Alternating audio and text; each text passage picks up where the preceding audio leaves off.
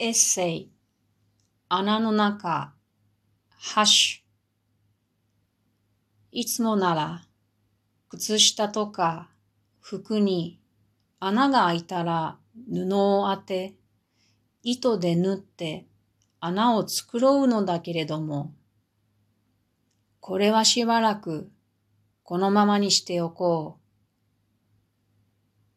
う。自転車で彼と湖の周りを散策していたときに、彼がスマートフォンで写真を撮ろうとした。手袋を履いたままの彼に、手袋を取らないと写真は撮れないよ、と私。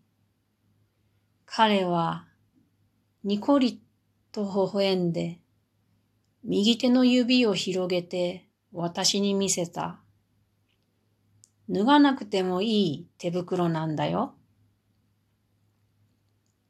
洗い上がったその手袋。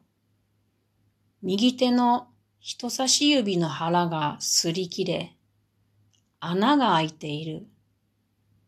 その穴の中に彼の笑顔が見える。